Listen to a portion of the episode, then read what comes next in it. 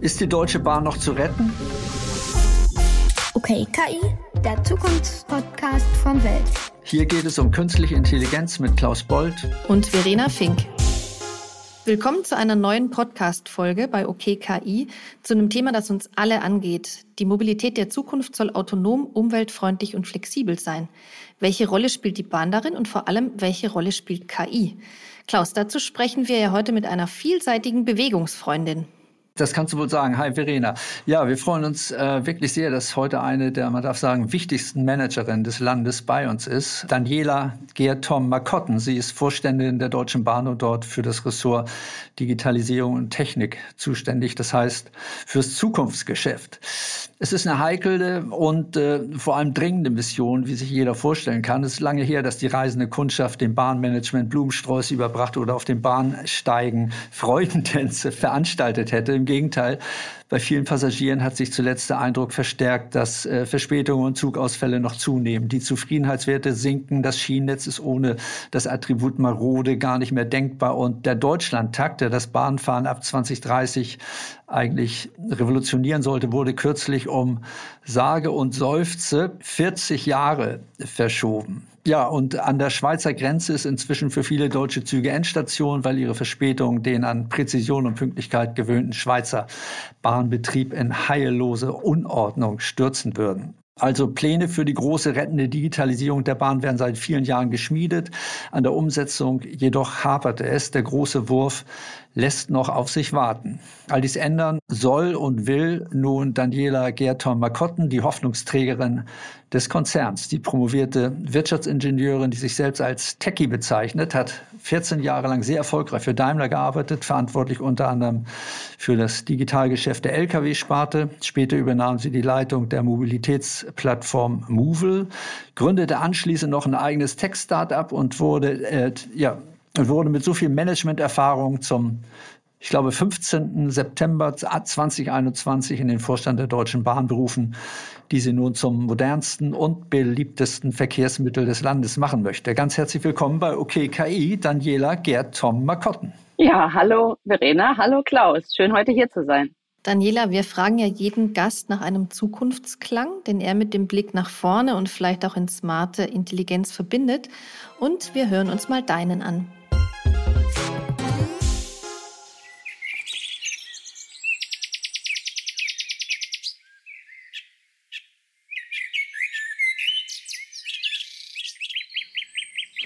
Ich höre Vögel zwitschern. Ist das jetzt für die selbsternannte Tech-Frau ein Gegenstück zum Ausspannen oder wie würdest du es beschreiben? Ja, das Vogelgezwitscher, Verena, das klingt doch sehr nach Mobilität der Zukunft, oder? Das heißt nämlich eigentlich, Umwelt und Mobilität äh, gehen Hand in Hand. Es ist ganz leise, es ist umweltfreundlich und man spürt eigentlich gar nicht, ähm, dass sie da ist, weil sie die Umwelt nicht beeinträchtigt. Und von daher ist es für mich ein schönes Synonym zu sagen, Mobilität der Zukunft. Und wenn wir das jetzt noch mit künstlicher Intelligenz paaren, dann sind wir wirklich, wie Klaus es eben gesagt hat, auf dem Weg, zum modernsten und nachhaltigsten Mobilitätsdienstleister hier bei der Deutschen Bahn.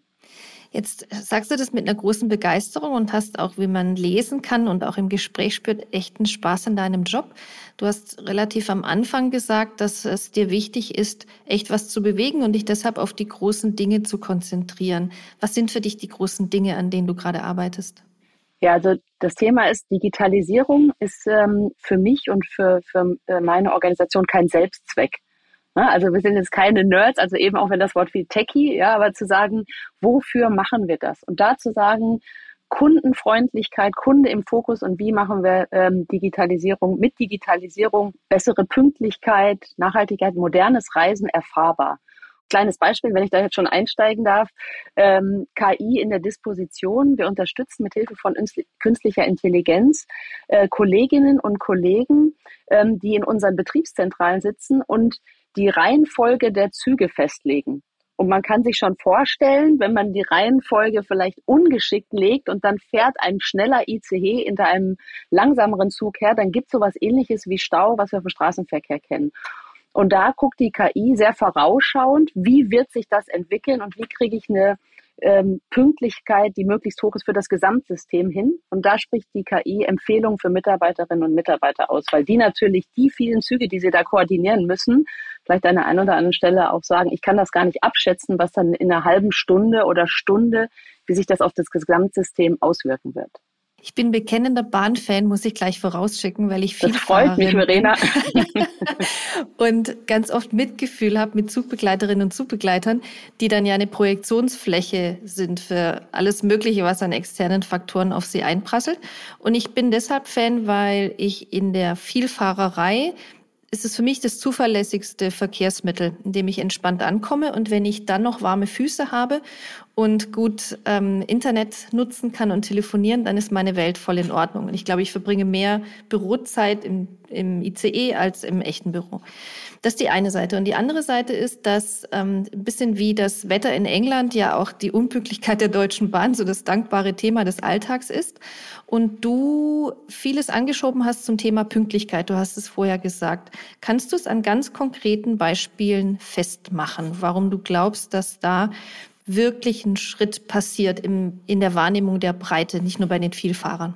Was tun wir, um die Pünktlichkeit und die Zuverlässigkeit zu verbessern. Das eine hatte ich ja eben schon angefangen zu erklären, äh, unseren Disponenten die Möglichkeit zu geben, zu sagen, wie können wir Stau vermeiden, Züge in die richtige Reihenfolge bringen. Das haben wir angefangen ähm, bei der S-Bahn in Stuttgart und haben das mittlerweile auch in, ähm, in München und in Frankfurt im Einsatz, weil wir einfach gesehen haben, das bringt einen echten Mehrwert. Ja, wir können Tausende von Verspätungsminuten einsparen und das liegt vielleicht nicht so nahe. Das eine ist Pünktlichkeit und das andere ist aber, je pünktlicher wir fahren, desto mehr Kapazität können wir auch auf der Schiene schaffen. Und das ist insbesondere in sehr eng getakteten, gerade S-Bahn-Systemen total wichtig.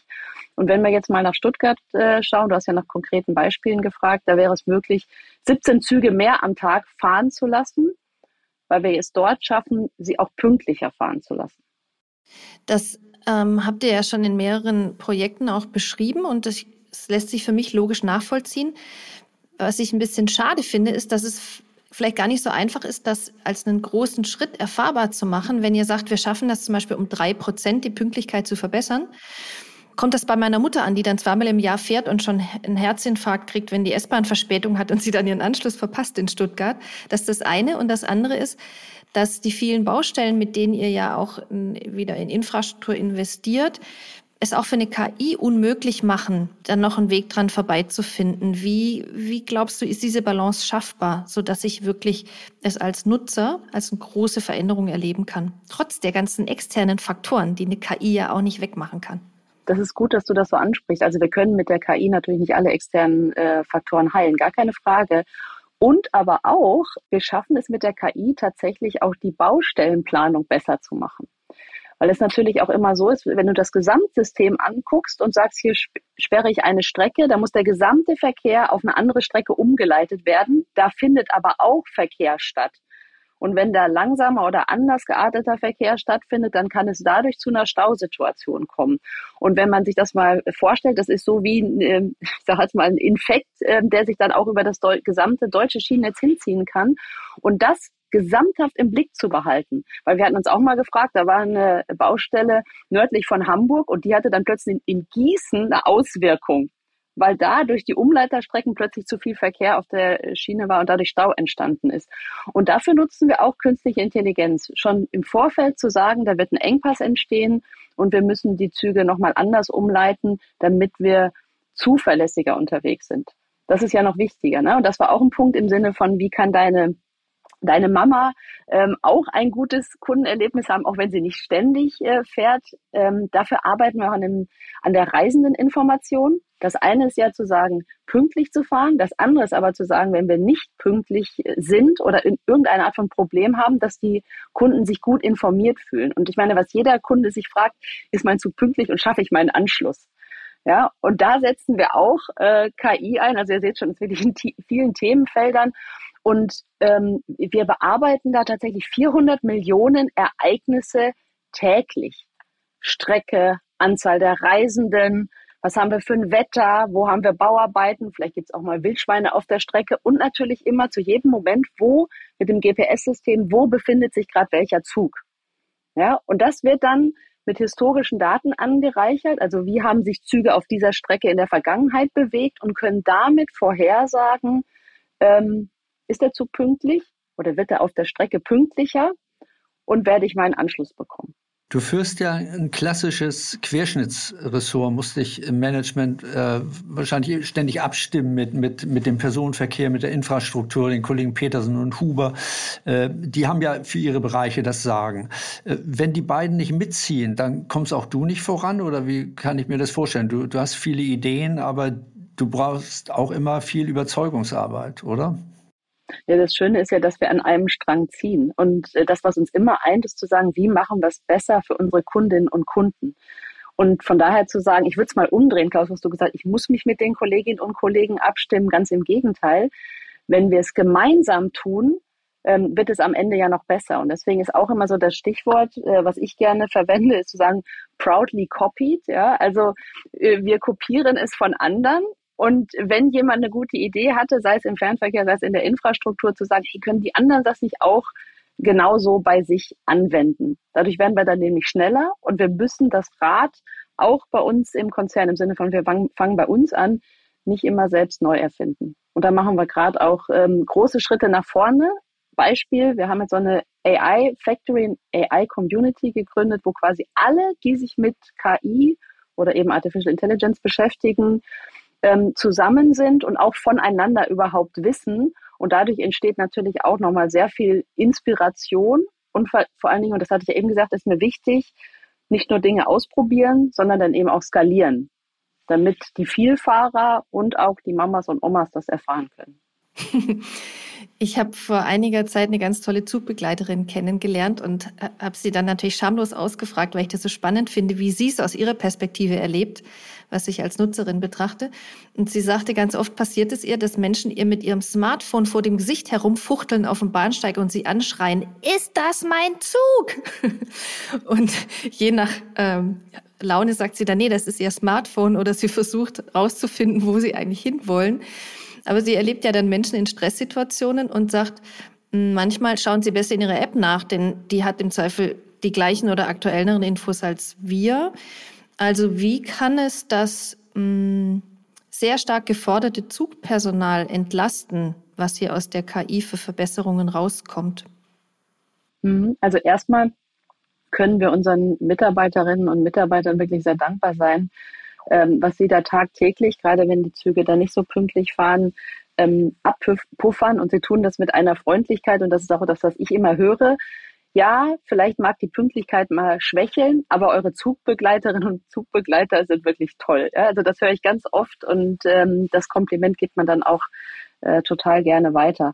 Ähm, das Thema Reisendeninformation, was ich eben gesagt habe, Prognose, ist der Zug pünktlich, schafft man den Anschluss? Diese Informationen bekommen ja auch die Zugbegleiter.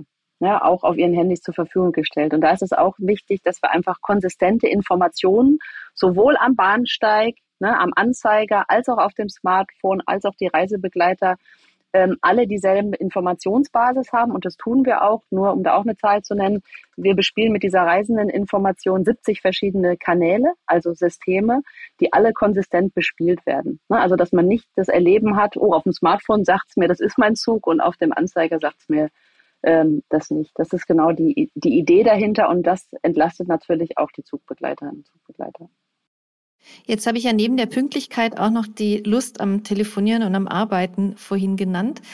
Da bräuchte ich ein Stück Erklärhilfe. Denn was ich gelesen habe, ist, dass ihr am Mobilfunkempfang und an höheren Internetbandbreiten arbeitet, indem ihr was an den Fenstern verändert. Gleichzeitig muss ja aber auch die Infrastruktur an der Schiene entlang funktionieren. Also wie kannst du mir das zusammenbringen?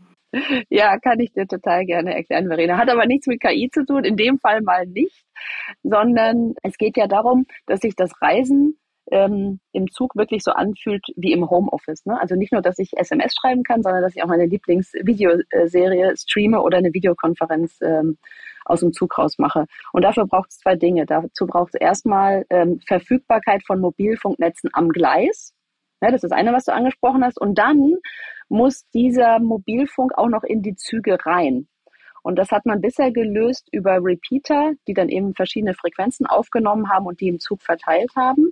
Das ist natürlich wartungsintensiv, weil immer wenn es eine neue Frequenz von den Mobilfunkern freigeschaltet wird, müssen diese Repeater ähm, angepasst werden. Und was wir jetzt machen, sind diese, hast du auch richtig gehört, ähm, gelaserten Scheiben, weil die Scheiben heute bedampft sind, damit es für die Menschen, die im Zug drin sitzen, nicht so warm wird. Ne? Und auf der anderen Seite lassen die aber jetzt nicht nur die Wärmestrahlen nicht rein, sondern auch die Mobilfunkwellen nicht. Und deswegen ähm, werden die Scheiben gelasert und das hat den tollen Nebeneffekt, dass wir die Scheiben eben nicht mehr warten müssen. Und wenn neue Frequenzen freigeschaltet werden, kommen die genauso durch, ähm, wie sie quasi von der Infrastruktur am Gleis entlang bereitgestellt werden. Die beiden Dinge, die müssen zusammenkommen. Und dann hast du ein tolles Mobilitätserlebnis im Zug. Ihr wolltet ja Anfang dieses Jahres oder Ende vergangenen Jahres die ersten ICE mit diesen gelaserten äh, Fenstern auf die Schiene bringen. Äh, habt, seid ihr im Zeitplan und wie viele fahren davon schon? Wie groß ist die Chance, dass ich auch endlich mal in einem dieser gelaserten ICEs sitze? Also die neuen sind alle schon gelasert und auch alle, die jetzt im Zulauf sind, sind schon gelasert. Das haben wir genauso bestellt. Was wir aber parallel dazu machen in unseren Werkstätten, dass wir die Bestandsflotte jetzt sukzessive auch nachlasern. Also du wirst es nicht nur in den neuen Zügen erleben, sondern mehr und mehr dann auch in denen, die schon länger unterwegs sind. Die Bahn hat 300 ICE oder rund 300. Und wann sind alle so internetfähig mit, mit 100 Megabit? Das ICE-Thema ist eins, ne? aber ich will jetzt auch den Regionalverkehr nicht außer Acht lassen, weil wenn ich jetzt sage, da fahren ja noch mal viel mehr Menschen damit. Also wir gucken wirklich auf beides. Und wenn du 100 Mbit sagst, dann sage ich, du bist du ein nicht, zum Glück nicht so anspruchsvoller Kunde, weil wir im Moment arbeiten wir, wir haben mit den Mobilfunkern vereinbart, bis ins Jahr 2025 mindestens 200 Mbit auf den Hauptstrecken zur Verfügung zu stellen. Und da kann ich dir sagen, wir sind sogar vor dem Zeitplan. Wir haben nämlich die ersten 7000 Kilometer mit 200 Mbit oder mehr sogar schon geschafft. Reicht mir aber nicht, weil wenn ich mit bis zu 1000 Menschen, jetzt wieder ICE, mit 300 kmh durch die Landschaft rase und jeder seine Videoserie streamen will, dann bin ich im Gigabit-Bereich. Ne? Also dann reichen mir die 200 Mbit nicht, sondern tröpfelt es bei den letzten dann nur noch, sondern dann brauche ich zwei oder drei Gigabit. Und da sind wir gerade dran, eben diese Infrastruktur auch bereitzustellen. Und wie gesagt, die gelaserten Scheiben haben wir dann ja schon und müssen da auf jeden Fall an den Zügen nichts mehr tun. Jetzt bist du ja total optimistisch und nach vorne und hast viel Energie und gleichzeitig in einem Feld unterwegs, wo Mühlen komplex sind und manchmal dadurch langsamer. Ähm, wenn wir über die flächendeckende Einführung des europäischen Zugsicherungssystems ETCS sprechen als Basis für automatischen Zugverkehr, da habe ich, glaube ich, 2022 eine Zahl gelesen, dass erst ein Prozent des Netzes umgerüstet sind. Was gibt dir Hoffnung, dass sich das in einer erreichbaren Zeitdimension beschleunigen lässt? Lass es mich mal so formulieren. Also es ist erstmal wichtig zu verstehen, bei uns äh, firmiert das unter dem Projekt Digitale Schiene Deutschland. Und ähm, damit diese Art der Digitalisierung wieder für den Kunden, das ist ja entscheidend, erlebbar wird, im Sinne pünktlicher, Mehrzüge, Deutschlandtakt, alles, was wir da haben, muss die Schiene digitalisiert werden und müssen die Züge digitalisiert werden und der Betrieb muss digitalisiert werden. Weil wenn die Züge nicht mit der Schiene sprechen, dann merkt der Kunde gar nichts davon. Ähm, das muss zusammen und es muss auch synchron äh, passieren. Und von daher sind wir jetzt sehr froh. Es gab ja eine ähm, Entscheidung im Koalitionsausschuss, insbesondere die Modernisierung der Bahn jetzt weiter zu, voranzutreiben und das zahlt auch genau in diese digitale Schiene Deutschland mit ein. Und was ich dir auch sagen kann, das ist in der Vergangenheit uns auch nicht schnell genug gegangen und wir sprechen hier intern davon, dass wir die Geschwindigkeit was gerade diese Digitalisierung von Schiene und Züge, so dass der Kunde es merkt, angeht, verfünffachen wollen. Zug spricht mit Schiene. Hast du da ein Beispiel für, wo auch KI drin steckt? Also ich weiß nicht, Kontext Instandhaltung oder so, was du vorhin erwähnt hast?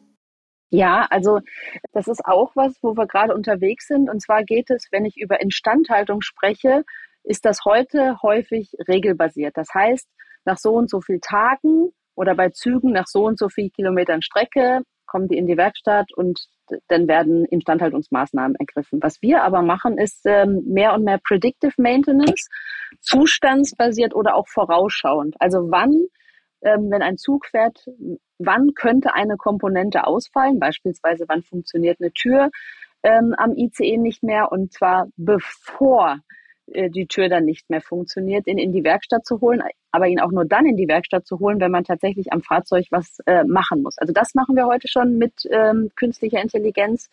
Das Thema Kamerabefundung. Also wir haben über ganz Deutschland verteilt äh, 15 Kamerabrücken, wo die Züge regelmäßig durchfahren und dann kann man oben bei den Stromabnehmern den Dachgarten auch sehen. Normalerweise mussten die Züge dafür in die Werkstatt kommen, dann musste einer da hochkrabbeln, rüberlaufen, alles angucken. Und das heißt, wir konnten jetzt zum Beispiel diese Art von ähm, ähm, von Zustandsaufnahme konnten wir von mehreren Stunden jetzt auf wenige Minuten reduzieren. Und vor allen Dingen, wir wissen dann ja schon vorher, bevor der Zug in die Werkstatt kommt, was der für ein Problem hat und können Material und alles, was dann für die Instandhaltung notwendig ist, bereitlegen. Du hattest aber, Verena, jetzt auch gefragt, wie ähm, gibt es denn was, wo Schiene und Zug ähm, zusammenspielen und wo KI mit im Spiel ist? Das gibt's auch, auch in der Instandhaltung, weil wir müssen ja auch die, die Schieneninfrastruktur instand halten. Und bisher war es so, dass es ähm, gesonderte Messzüge, vielleicht habt ihr das mal gesehen, die sind so gelbe Züge, die relativ langsam über die Schienen fahren und Gleislage, Weichen etc. all das messen. Und wir gehen jetzt dazu über, und das nennt sich Continuous Track Monitoring, dass wir in die normalen Züge, also wie ein ICE oder eine Regionalbahn, bauen wir Sensoren ein. Und immer wenn die Züge da drüber fahren, nehmen sie die Gleislage und Weichenzustand auf. Und das ist natürlich viel, viel häufiger, weil diese Züge fahren ja ständig darüber hin und her, sodass wir viel mehr Datenpunkte bekommen und dadurch auch besser und vorausschauender sagen können, wann könnte denn hier an diesem Gleis ähm, ein Problem entstehen? Und dann können wir vorsorglich jemand reinschicken, der sich das vor Ort anguckt. Geht das auch so in Richtung Sicherheit? Ich frage, weil mir gerade zwei Projekte in den Kopf kommen aus Israel und Österreich, die an Zügen Sensoren angebracht haben, um mit Hilfe von KI Hindernisse zu erkennen, also viel frühzeitiger. Menschen, Tiere, Fahrzeuge, was ist zwischen über unter den Gleisen, was könnte kommen um Kollisionen zu vermeiden oder die Abfertigung sicherer zu machen. Geht es in diese Richtung auch?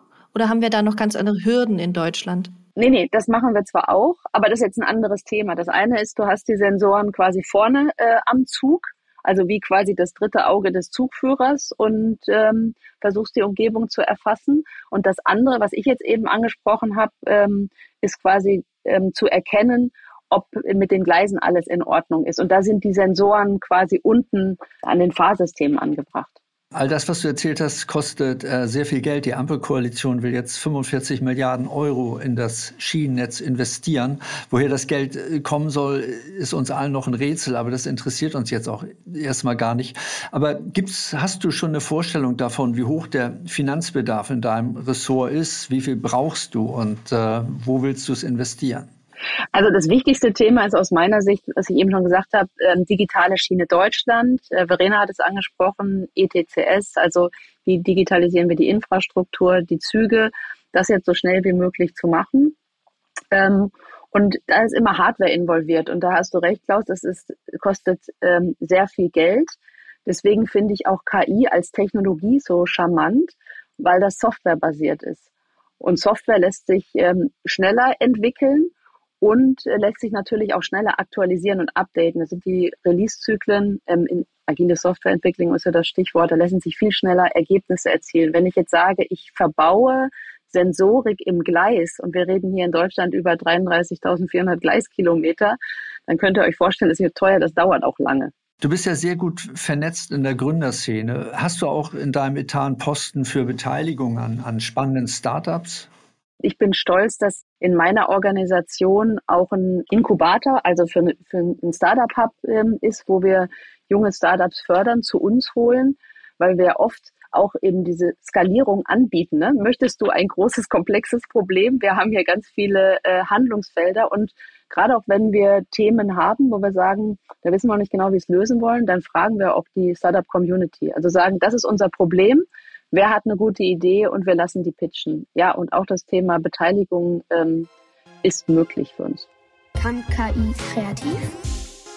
Daniela, wir beschäftigen uns bei OKKI am Ende jeder Folge auch immer wieder gern mit der Frage, ob KI nur intelligent oder ob sie auch kreativ sein kann. Und diesmal haben wir ChatGPT als Werbetexter eingesetzt und mit einem Slogan beauftragt, der den Erfolg deiner Mission vorwegnehmen soll und die Deutsche Bahn so bewerben soll, als sei sie bereits heute in technisch und digitaler Hinsicht tadellosem Zustand. Ähm, unser Kollege Wim Ort hat den Text für uns eingesprochen.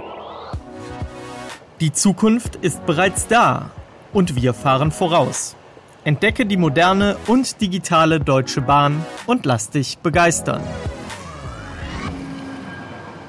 Das klingt doch nicht schlecht, Daniela, oder? Was, was meinst du? Wann könnte man diesen Spot guten Gewissens ausstrahlen? Oder anders, wann ist die Bahn so weit, dass die Deutschen wieder stolz auf sie sein können, wie damals in den 60ern, als es bei der Bundesbahn ja noch hieß, alle reden vom Wetter, wir nicht? Ja, der Anspruch ist jeden Tag ein Stückchen mehr. Ja, es ist auch ein iteratives Vorgehen. Und ähm, das Schöne, so wie ich eben gesagt habe, Mensch, das hätten wir der Bahn gar nicht zugetraut. Und ich sage, begeisterte Kunden werden es weiter erzählen. Und ich sage, da müssen wir hinkommen, dass sie den Nachbarn sagen, hey, das hat toll geklappt, ich hatte eine nette Zugbegleiterin, ich konnte in Ruhe Videos streamen, mach doch auch mal. Da müssen wir hinkommen. Und jeden Tag ein Stückchen mehr, ähm, da sind wir, glaube ich, auf einem guten Weg. Mit jedem Tag ein Stückchen mehr schließen wir diesen Podcast und danken dir ganz herzlich, Daniela. Danke euch. Was wir daraus mitnehmen, digitale Schiene Deutschland, wenn das Gleis mit dem Zug spricht und die 33.400 Gleiskilometer mit schnellstem Netz und Echtzeit-KI ausgerüstet sind, dann werden auch Sonntagsfahrerinnen wie meine Mutter ein reibungsfreies Reisen erleben. Wir freuen uns drauf. Das war der Welt-Podcast OK KI. Wenn euch der Podcast gefallen hat, dann tut uns einen Gefallen, abonniert uns auf den Plattformen, lasst uns eine Empfehlung da und hört beim nächsten Mal wieder rein.